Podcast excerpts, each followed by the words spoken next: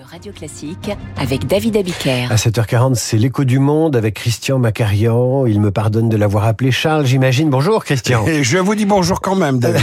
L'annonce de la libération d'au moins une cinquantaine d'otages a été accueillie triomphalement par Joe Biden, tandis que le Qatar se félicite de sa médiation. Emmanuel Macron a pour sa part salué l'accord.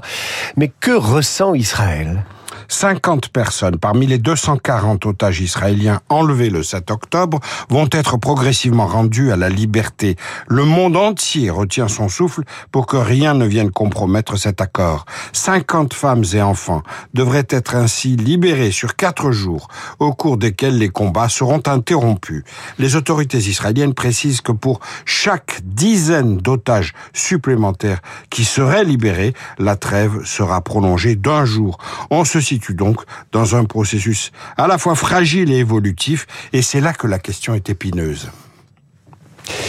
En quoi est-elle épineuse? Parce que le Hamas a obtenu des contreparties substantielles. En échange de la libération des 50 otages israéliens, ce sont 150 femmes et enfants palestiniens détenus en Israël qui seront rendus au Hamas.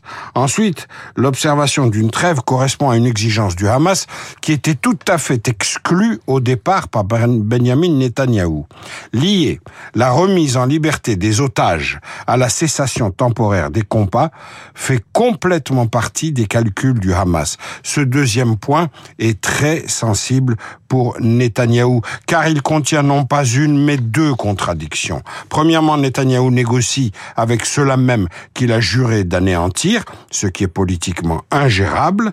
Deuxièmement, que va-t-il advenir des 190 otages restants dès l'instant où les combats vont reprendre? Pour les sauver, il faudra de nouveau stopper la guerre, donc offrir une respiration supplémentaire au Hamas. Israël est donc confronté à un dilemme. La trêve dans les combats est le point qui divise le plus la classe politique israélienne, avec comme cauchemar la vision d'un Hamas qui ne serait pas complètement détruit, qui pourrait renaître de ses cendres. C'est pourquoi Benjamin Netanyahou a martelé que l'objectif d'éradiquer le Hamas n'avait pas changé. Nous sommes en guerre, a-t-il déclaré, et nous continuerons d'être en guerre. Pour Netanyahou, l'anéantissement du Hamas est prioritaire. Or, c'est l'opinion publique israélienne qui a tranché. Elle est entièrement derrière les familles des otages qui veulent voir le retour de leurs proches. Telle est la priorité des priorités. Drôle de trêve entre deux ennemis qui veulent leur destruction mutuelle. L'écho du monde par Christian Macarian. Et je rappelle qu'à 8h15, l'historien spécialiste de Jérusalem, Vincent Lemire, sera notre invité.